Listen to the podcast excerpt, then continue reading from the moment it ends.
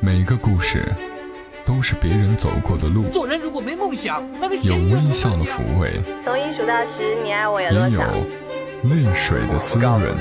默默到来，故事如你。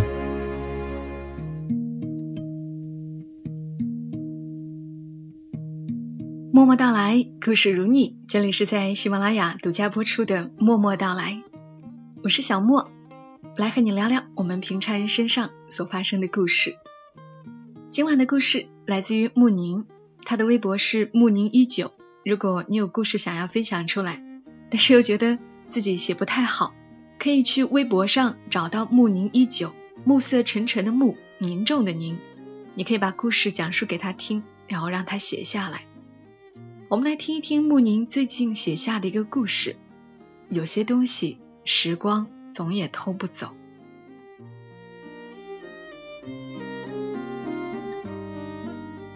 有些东西，时光总也偷不走。作者穆宁。上周末随母亲参加了场婚礼，差不多十岁以后，因为开始自知自卑。我几乎拒绝跟他参加除家庭聚会之外的所有活动。这回之所以去，是因为新娘的父亲是老易。老易算是我的忘年交，儿时常带我一起厮混，没大没小，谈天说地。自从他被调职去了南方，我们已经多年未见，我自然好奇他的改变。那天到了酒店。便见老易和他太太站在门口迎接宾客，看到我和母亲，他立即迎上来，跟母亲握了握手，然后笑着打量我几秒钟，说：“小姑娘变成老姑娘了呀。”碍于母亲在场，我不敢像小时候单独和他在一起那样没大没小，就只悄悄白他一眼，阴着语气回他。谢叔叔夸奖啊！寒暄几句，将我和母亲送至席位后，老易就急忙出去继续迎宾了。我看着他匆匆掠去的背影，心里直冒酸气。老易是真的老了，脊背不再笔直，发际线飙高许多，皱纹像一道道沟壑盘踞在眼角。他身上一定还有什么东西没变吧？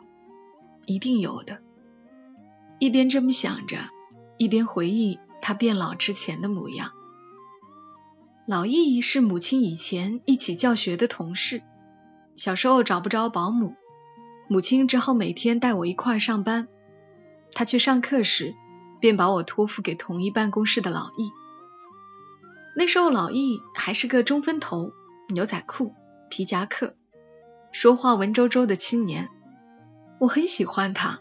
他和那些只会看着我叹气说：“这么漂亮的孩子，偏偏摊上残疾，可惜了。”的人不同，在他眼里，我仿佛只是个普通孩子，甚至他会像个同龄朋友跟我对话。我不叫他叔叔，给他起奇奇怪怪的外号，跟他没大没小的顶嘴。他也不生气，只要不备课，他就领着我在校园里到处走，看蚂蚁、捉蛐蛐儿、找蝴蝶。见我累了，就去小卖部买一包五毛钱的虾条，让我坐在他腿上，边吃边听他念他写的诗。有时念完一首，他会捏捏我的脸蛋，得意洋洋的问：“好听吧？你说，我以后能当个诗人不？”那时我不懂诗，只喜欢些王子公主的故事，也完全不懂吃人嘴短的道理，所以总冲他撇撇嘴，回答他说：“不好听，少臭美了。”他得了答案也不恼，笑着轻轻替我擦掉嘴边的虾条渣，继续念下一首。而周围的人却认为老易会写诗是件很了不起的事儿。因为老易是在兵团长大的，所谓兵团，是解放后河北、山东、四川等地一批批有志青年响应国家号召，来到新疆屯垦戍边所组建。兵团共十四个师，每个师下辖的团数不一，师相当于市，而团相当于小县城，且多是些农场、牧场。所以，虽然所做的贡献与成就数不胜数，可提起兵团人，大家首先想到的却是他们土气、爱计较、没文化。对此，老易总是愤愤难平。无论在什么场合听到，都会立即拍案而起，瞪着眼、红着脸说一句“夏虫不可语冰”，然后抛下尴尬相觑的众人，拂袖而去。其实老易对自小的生活环境也没什么好感。那是第九师一百六十八团驻扎在塔尔巴哈台山脚下，与当时苏联的边防哨所相距不过五六百米。空旷的戈壁，连绵起伏的山脉，迷宫一样的杨树林，未到腊月就接连不断的暴雪和一年刮一回、从春吹到冬的大风，构成了老易。荒凉又聒噪的童年背景。儿时的老易脏兮兮、瘦巴巴，一件衣服破了补，补了接，一摇三晃的在风里奔来走去，头发被吹得像块又油又硬的黑毛毡。尽管如此，老易从未觉得自己不快乐。他喜欢风急猛的跟自己擦肩而过的声音。能感觉到心脏像面鼓似的，咚咚咚的敲出一首只有自己能听见的歌。喜欢母亲的凉拌野菜，吃不到白面和大米的年代，野菜是抢手货。大雨过后的清晨，带着镰刀去树林找翠绿细嫩的木须或马齿苋，回家丢在沸水里过一过，撒些盐和辣油，嚼一下，满口清香，久久不散。喜欢一年一度的电影节，这个电影节是打引号的。每年五月都会有支放映队来兵团慰问。夏日的夜来得晚，风也大，白色幕布被吹得东摇西晃，凹凸不平。大人们怨声载道，孩子们欢呼大笑。喜欢和混熟的解放军冬天去打猎，大雪刚过，野鸭、咕咕鸡的脚印清晰可见。顺着脚印追过去，一扑一个准儿；或者用雪堆个大正方形的雪屋，中间掏空，再去附近的小河旁凿开一小块河面，舀些河水浇到雪屋上，使它冻得更坚固，然后躲在里面烤着火，守株待兔，听见鸡鸣鸭叫就冲出去缉拿归锅。虽然这些快乐大多会招致父亲的一顿毒打。老易的父亲十四岁参军，南下扫匪，北上开荒。刚到新疆的时候，只能看见一片茫茫戈壁，没有花，没有树，甚至没有营房。二百多个男女一边耕地一边盖房，住的是一排用沙石泥土砌成的地窝。地窝低矮昏暗，只有一扇门和一个西瓜大小的通风口。每一家有一张床单。或一根麻隔开，夏天燥热难闻，冬天寒冷难挨。或许是太明白兵团的苦，他便不许老易重走自己的路，只要他当个体体面面的文化人。所以身边的同学都在逃课疯玩，浑水摸鱼，轻轻松松等着毕业后像父母一样在兵团当个普通职工的时候，老易都在父亲的逼迫下埋头苦学。老易厌恶逼迫，却不厌恶书本，学得快，悟性高，门门课都名列前茅。然而，温饱尚成问题的情况下，精神食粮更加匮乏。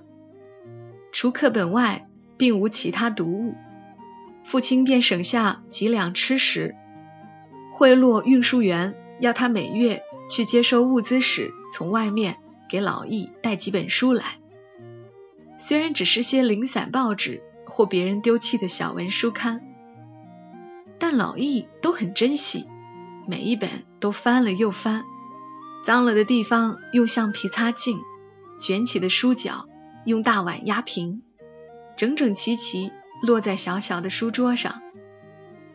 看着那份逼迫的苦学和那份自发的珍惜，老易不负父望，考了大学，当了老师，成了体体面面的文化人。就在大学期间，老易迷上了写诗，开始只敢偷偷写，一字一句，只为自己欢喜。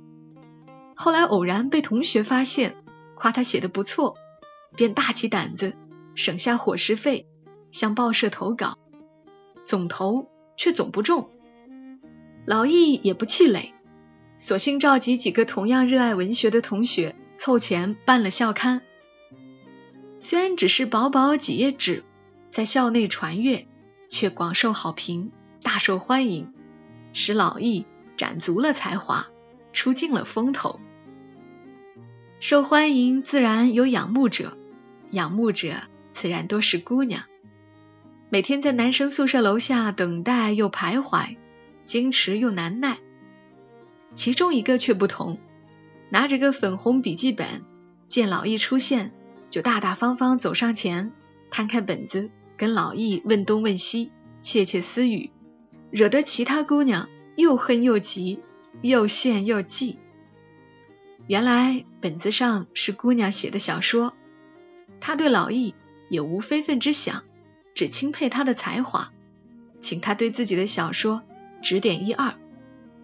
老易见姑娘志气难得，便热情相助，跟姑娘。通力写完了小说，小说没掀起轰动，两个人却因一来一往生了情愫。第一次约会，老易借了辆自行车带姑娘逛街，囊中羞涩，老易手心直冒冷汗，生怕姑娘相中什么自己买不起的物事，而姑娘一脸正气的走走看看，哪个摊位都不停，什么物件也不摸。没有丝毫让老易难堪的举动。回去的路上，老易飞快地踩着自行车，心里兴奋又感动，发誓以后有了钱一定要给姑娘买好多好东西。可到了学校，停了车，扭头看，姑娘不见了。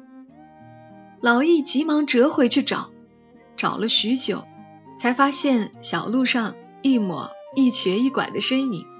原来是老易骑得太快，浑然不知的把姑娘摔了下去。姑娘本来觉得老易对自己粗心大意很可气，但看见他为了寻找自己而满头大汗的模样，又觉得他很可爱，就忍着笑，摆着怒气威胁老易说：“下次再敢这么摔了我，我就当着全班同学的面念你写给我的那首最肉麻的诗。”后来，姑娘。成了老易的太太，跟着老易住拥挤吵闹的教职工宿舍，帮他洗衣做饭、批改作业。日子虽然还是很穷，但老易仍旧每天给姑娘写诗，有时是两三句，有时是七八行，姑娘都很小心的存起来。觉得苦的时候，就翻一翻，念一念，就又感到没那么苦了。后来再问过我，他会不会成为诗人的后来，老易没有成为诗人，老师做的却是小有成就，频频在学术刊物上发表论文，后来被杭州某中学高薪聘为高级教师。婚礼进行曲响起的时候，老易牵着女儿走上红毯，我又盯着他的背影瞧，他的步子。慢而重，似乎并不是为了仪式特意做出的庄重，而只是肢体老化自然生出的沉重。我于是死了心，他老了，一切都变了，没什么东西在余下，时间就是一双残忍的手呀，一点点偷走你鲜活有力的身体，你无所畏惧的青春。和你诗情画意的梦，除了虚无的，只会让你想起来会更加失落的回忆，什么都不肯留给你。然而到了父母致辞的环节，老易走上台，拿起话筒，紧张的看着台下。谢谢各位百忙之中参加小女的婚礼。我这个做父亲的没什么可送，百年好合、白头偕老之类的话，他今天又肯定听腻了，所以写了首诗给他。说完。一阵短促的掌声响起，他从西装口袋掏出一张纸条，对台下认真又羞涩的微微一笑，然后重新拿起话筒，慢慢开了口：“姑娘，你该是薄雾，轻轻柔柔的飘在每个清晨里，让我忘却世间的伤痕与脏污。姑娘。”你该是闪电，只用了静静的一瞬间，照亮了我一生的混沌与昏暗。但是，姑娘，你不该是谁的延续，包括父母，包括婚姻，去成为你自己。无论像微风，像暴雨，哪怕仅仅是一抹你喜欢的流光或倩影。掌声还是短促的，老易却一脸心满意足，放了话筒，下了台。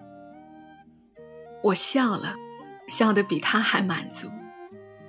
我错了，原来还有东西余下的，那双能窃取一切的手，在老易身上败下阵来，并不是老易幸运，只是他把属于他的东西藏得很深，护得很好。他的诗，他的才华，以及他的诗和才华，即使得不到冗长的掌声与肯定，也始终存在的坚持。他们坚定而温柔，时间总也偷不走。